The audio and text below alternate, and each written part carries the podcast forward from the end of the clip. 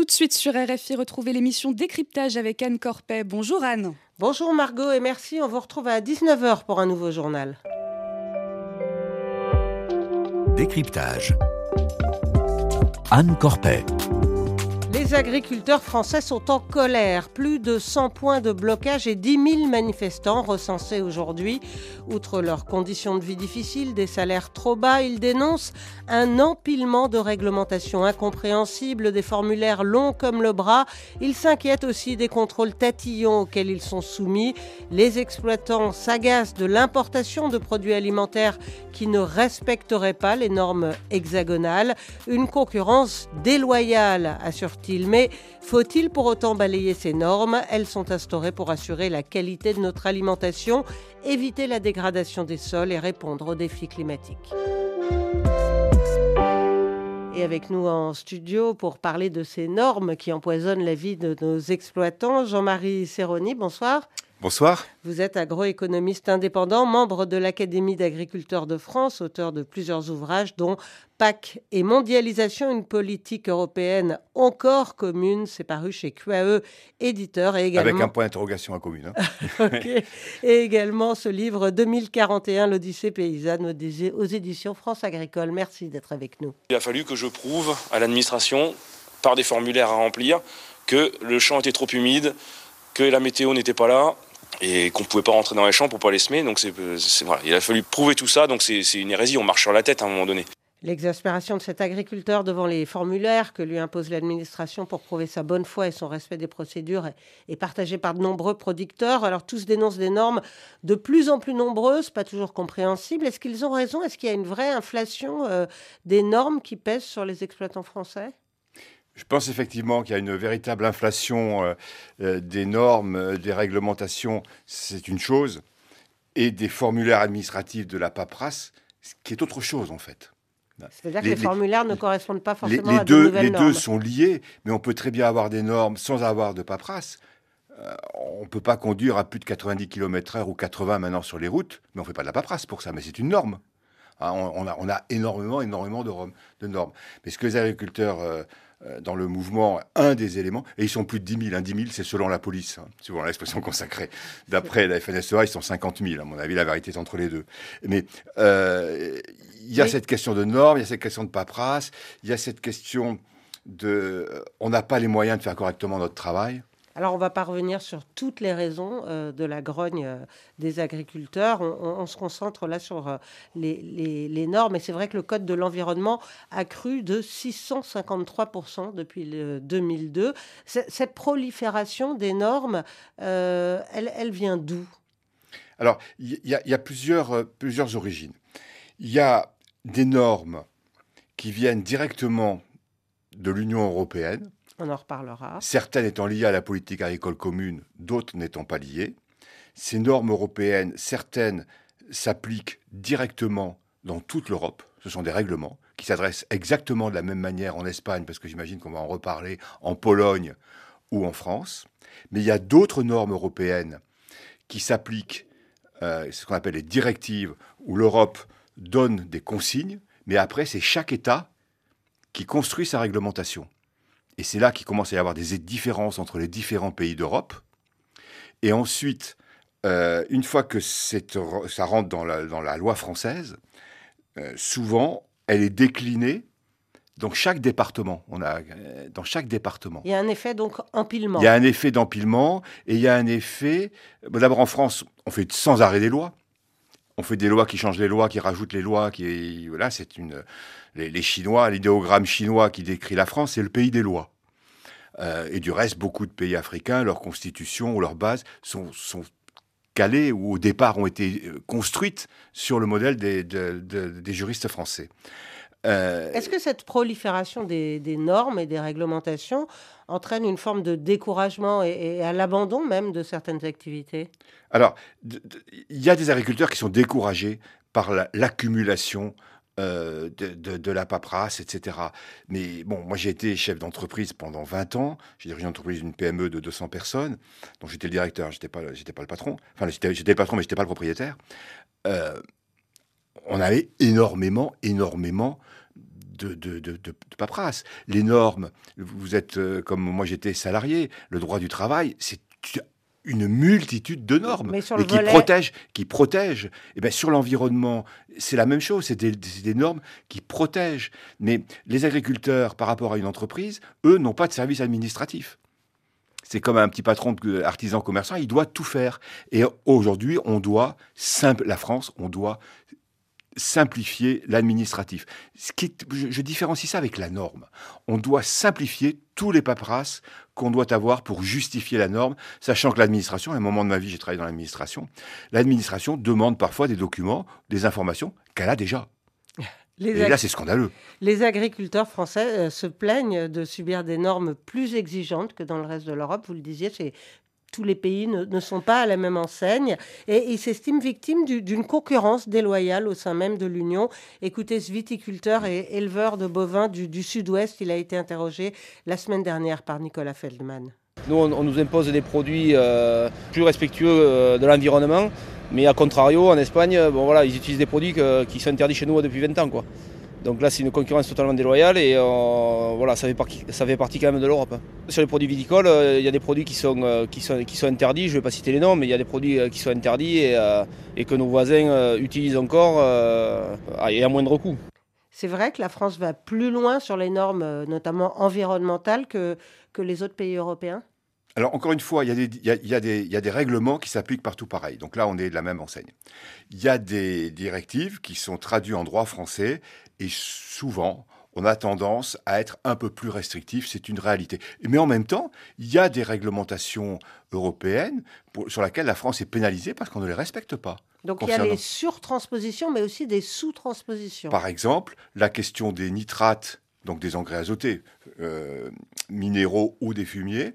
on, a pendant très très longtemps, on a payé des amendes parce qu'on ne respectait pas la directive nitrate notamment euh, dans l'ouest de la France, dans lequel j'ai longtemps travaillé.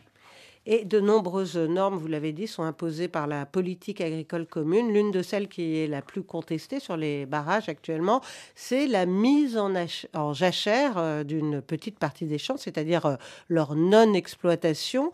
on écoute Emmanuel, un agriculteur interrogé lundi au barrage installé sur l'autoroute A4 par euh, Nathanaël Vitran. On ne comprend pas pourquoi euh, on est obligé de mettre 4% de jachère alors qu'une grande partie de l'Ukraine n'est pas cultivée, qu'il manque énormément euh, de céréales dans le monde. On importe plus qu'on exporte, à un moment donné, stop quoi.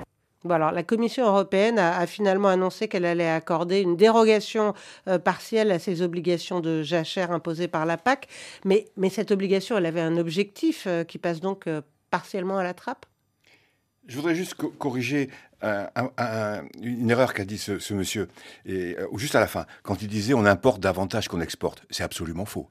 La France est un très grand pays exportateur, et euh, notamment de céréales, notamment en Afrique du Nord, au Moyen-Orient. On exporte la moitié de nos céréales, euh, et l'Europe est un pays globalement exportatrice. Bon, ceci dit, les 4%. nous avons en Europe une ligne politique très forte euh, qui a été adopté par les chefs d'État, qu'on appelle le pacte vert qui concerne toute l'économie, dont l'agriculture, mais qui concerne tous les secteurs de l'économie. Et qui est l'idée de dire l'Europe, enfin l'Union européenne, sera en 2050 un continent neutre au plan climatique, c'est-à-dire qu'on n'émettra pas plus de gaz à effet de serre que ce que l'on peut stocker. Et sur le volet agricole, il Et alors, quoi le, volet agricole est au cœur de ce débat, parce que stocker les gaz à effet de serre, le carbone, il n'y a que l'agriculture qui peut le faire. Et euh, on a ce souci du carbone et on a un souci de la biodiversité.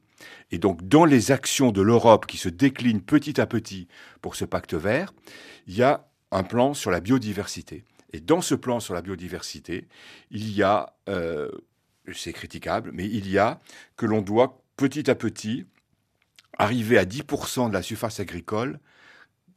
Euh, en jachère. Euh, voilà, enfin, en jachère. En jachère tournante. Euh, c'est plus compliqué que ça. C'est vrai qu'il soit rendu à la nature. Donc c'est ambigu, quoi. Hein. Mais parce que derrière ça, si on se projette à, à, 5 ans, enfin, en, 1900, en 2050, l'Europe, on sera moins nombreux en Europe on va baisser assez fortement d'habitants. Donc on aura moins besoin de production. Et est-ce que ce pacte vert risque d'être remis en cause par euh, la grogne actuelle? Alors, le pacte vert, le Green Deal, euh, qui a été voté et adopté par les chefs d'État au début de, de, de, de cette mandature, euh, je pense ne sera, enfin, par rapport au, mouvement agricole, c'est clair, il ne sera pas remis en cause. Euh, on a les nouvelles élections européennes. Donc là, est-ce que les nouvelles majorités, mais je crois qu'elles ne reviendront pas, elles adapteront peut-être, mais elles ne reviendront pas. Sur la question agricole, je crois que le, le pacte vert ne lui sera pas touché. Par contre, sa déclinaison agricole, le plan d'action agricole pour y arriver, euh, lui, peut être ajusté. Et notamment, euh, il a été mis en place avant euh, l'invasion de, de l'Ukraine par, par, par, la Russie, euh, et à un moment où toutes les questions du changement climatique étaient déjà très très présentes, les accords de Paris, mais moins forts qu'aujourd'hui. Et il n'y avait pas toutes ces perturbations géopolitiques et toute la... Et donc, euh, l'argument de dire euh, avec l'invasion de l'Ukraine, euh, le marché des céréales a changé, on manque de céréales au niveau mondial, euh, ça reste à prouver parce qu'en fait, finalement, on a eu très peur, mais sur la dernière campagne, on n'a pas manqué au niveau, au niveau mondial, même s'il y a beaucoup de personnes sous-alimentées. Euh, et effectivement, l'Europe avait dit, à la suite de, beaucoup de pression, l'an dernier, finalement, il y a une dérogation. Et là, ils viennent de dire, sous pression, la même chose. Mais on ne peut pas être indéfiniment comme ça. Soit on supprime cette règle, et ça, à mon avis, ça va être très compliqué parce que ça remet en cause les questions de biodiversité, soit on dit, euh, bon, il faut y aller, et, et, en même temps, pour les agriculteurs, là, c'est compliqué parce que on est fin janvier, euh, déjà, euh, s'ils remettent en, culture, ça n'est que pour un an, la dérogation. Ça ne tient pas debout dans la, durée. Et donc là, ils ne peuvent. Il faut savoir que nos amis sachent qu'en France, donc on a un climat avec quatre saisons. Ça n'a rien à voir avec la saison sèche et la saison des pluies. Et donc, on sème au mois de septembre les cultures d'hiver qu'on récolte euh, début juillet, et on sème au mois de mars, avril, mai des cultures dites de printemps qui sont à cycle plus court et, et que l'on récolte en octobre ou novembre. Donc là, on ne peut sur les jachères, on ne peut plus semer que des cultures de printemps. Mais on, entend beaucoup d'agriculteurs euh, pester contre euh, ce pacte vert, mais en même temps, ce sont les, premiers exposés au réchauffement climatique, à, la sécheresse, aux, aux, tempêtes qui affectent euh, leurs exploitations. Est-ce que est-ce qu'ils sont hostiles à la transition écologique? Ils ont, j'imagine, compris les enjeux. Je pense, et je connais quand même bien depuis très longtemps le monde agricole, et j'ai du recul puisque je ne suis pas du tout d'origine agricole. Les agriculteurs ont longtemps refusé euh, cette question d'agroécologie et d'environnement. Ce n'est plus le cas aujourd'hui. Ça n'est plus le cas aujourd'hui. Ceci étant, c'est au cœur des manifestations. Pourquoi?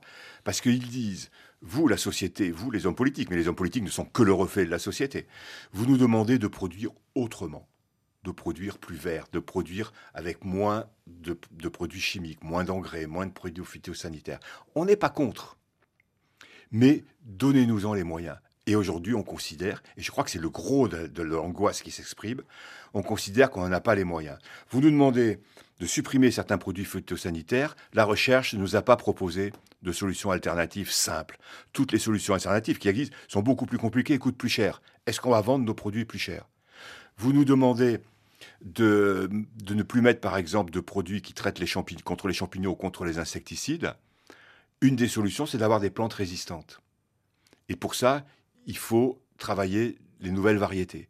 Et aujourd'hui, on a des techniques d'édition génomique euh, très, très performantes, en plus qui ont été découvertes par une Française qui a eu le prix Nobel avec ça, et on n'a pas le droit de les utiliser. Donc on dit, on marche sur la tête. Il va faire de plus en plus chaud, nos amis africains connaissent ça. Ben, quand il fait chaud, on, on, on, on veut ce qu'on veut, mais les plantes, elles doivent avoir de l'eau. Et donc il faut pouvoir arroser. Et vous nous empêchez de faire des réserves d'eau. Donc il faut qu'on arrive, les agriculteurs et la société, via les politiques et, les organisations, à, à poser clairement ce débat et dire, OK, on va vers quelque chose de plus vert. Nous, agriculteurs, on change nos techniques, mais vous acceptez le ah, progrès technique, génétique. Vous acceptez qu'on fasse pas n'importe comment, mais des réserves pour pouvoir arroser et qu'on change nos techniques pour consommer moins d'eau. Mais on peut ce qu'on veut, il faut de l'eau. Enfin, on ne peut pas avoir de culture sans eau. À vous entendre, on a l'impression qu'il y a avant tout euh, une crise de confiance finalement entre les agriculteurs et, et ce monde politique parce que euh, les exploitants aussi dénoncent beaucoup tous ces contrôles permanents. C'est ça le fond du problème? Ah, Ça, c'est mon analyse personnelle, hein, mais je la développe depuis. C'est-à-dire pour ça, je suis très très sollicité tout de suite. Je, je crois que c'est le fond du problème, beaucoup plus qu'une crise de revenus. Euh, que bon, il y a des gens qui sont en difficulté, mais depuis 2-3 ans, les revenus agricoles sont pas mauvais en France. Alors, les Français dans leur grande majorité, disent soutenir le combat des agriculteurs, mais leur, des agriculteurs, pardon, mais leur attitude dans les rayons euh, des supermarchés n'est pas toujours conforme à, leur dire. Ils se tournent souvent vers des, produits euh, bah, importés, moins chers. Est-ce que c'est au niveau aussi de l'information du consommateur euh, qu'il faut progresser? Est-ce qu'on pourrait, par, par, exemple, euh, pour revenir à notre viticulteur de tout à l'heure, indiquer sur les bouteilles de vin espagnol, eh ben, ce vin est fabriqué avec des produits interdits en France, par exemple? Alors, oui, une, une des voies c'est effectivement ce qu'on appelle la traçabilité, c'est-à-dire que le consommateur euh, soit informé. Je prends un exemple. Euh, euh, si on prend la viande, les viandes en général, vous, madame, comme moi, quand on fait nos courses en grande surface, on n'achète quasiment jamais de viande importée, à part en mouton, parce qu'on ne nous en propose pas. Pourquoi? Parce que depuis la crise de la vache folle, le consommateur n'achète pas de viande importée, il a peur. Et il fait confiance à la viande française. Parce, ceci dit, quand il va au restaurant, quand il va à la cantine, quand il va dans les, grandes chaînes, il consomme de la viande importée parce que ces, opérateurs achètent de la viande importée parce qu'elle est moins chère et le consommateur ne le sait pas qu'il achète, qu'il mange de la viande importée. Donc le fait d'afficher est un élément important. Il y a un deuxième élément qui est très important, c'est qu'en en France, on exporte toujours autant et, on n'a pas problème d'export. Enfin, on n'a pas de problème. On pourrait toujours exporter plus, mais on exporte. Le problème, c'est qu'on importe de plus en plus. Voilà, et c'est ce que dénoncent euh, les agriculteurs. Ils disent on, nous impose des produits qui ne respectent pas. les normes. Et ils s'inquiètent notamment de l'accord de, libre-échange hein, qui est actuellement discuté avec le Mercosur euh, au niveau euh, européen. Mercosur, c'est-à-dire les pays d'Amérique latine. sur ce point, ils ont été entendus puisque Paris s'oppose maintenant à cet accord que la France envisageait auparavant de signer. ça, c'est un choix politique, une, une réaction à la fronde des agriculteurs? Alors, euh, c'est très, très, très, très compliqué. Ce qu'il faut savoir, c'est que ces accords internationaux, ce n'est pas la France qui les signe. C'est l'Union européenne qui négocie pour tous les pays d'Europe. Donc, euh, après ces accords, une fois que l'Europe les a signés, il faut, ça dépend des accords, mais il faut que les pays les ratifient. Le Parlement les ratifie. Il n'y a pas une contradiction entre ces accords de libre-échange signés par l'Europe et cette volonté de, verdir l'agriculture européenne? Justement, euh, c'est un point essentiel. Euh, il faut que l'on puisse mettre dans ces accords des règles de, euh, comment dire que, que on importe des produits correspondant à nos normes à nous. C'est ce qu'on appelle les clauses C'est ce qu'on appelle les clauses miroirs. Et euh, en, Europe, on n'a pas peur d'acheter de la viande hormonée, avec des, animaux dopés, avec des hormones de croissance. Tous les, tous les animaux d'Amérique du Nord sont dopés. En, en Europe, c'est interdit. Et on n'a absolument pas peur d'acheter parce que c'est interdit et ça figure dans les accords internationaux. Et pour ça, pour que ça figure dans les accords internationaux, il faut que ce soit une réglementation européenne. C'est pour ça que la France et le président de la République, et demain au, au Conseil, il se bat pour que les réglementations phytosanitaires soient des réglementations européennes et des règlements, non pas traduits en droit national, mais et que ça s'applique à tout le monde. Et dès lors que ça s'applique à tout le monde, ça peut être mis dans les clauses miroirs. Il faut une forme de protectionnisme écologique. Et, ça revient à un protectionnisme écologique. Et l'idée de l'Europe, c'est que ces normes écologiques nationales, enfin européennes, petit à petit deviennent les standards mondiaux. Et c'est pour ça que les États-Unis nous rentrent dedans, parce qu'ils ont peur qu'on y arrive. Merci beaucoup euh, Jean-Marie Serroni. Je rappelle que vous êtes agroéconomiste indépendant, membre de l'Académie d'agriculture de France, auteur de 2041 L'Odyssée euh, paysanne aux éditions France Agricole et de PAC et mondialisation, une politique européenne encore commune Point d'interrogation, paru chez QAE éditeur. Merci à Claude Battista à la réalisation, à Jogurta Hammer qui m'a aidé à préparer cette émission. Restez avec nous dans un instant. C'est le débat du jour, sauf en Afrique de l'Ouest, où vous avez droit à une demi-heure d'information en full full day. C'est ça la magie des RFI. RFI.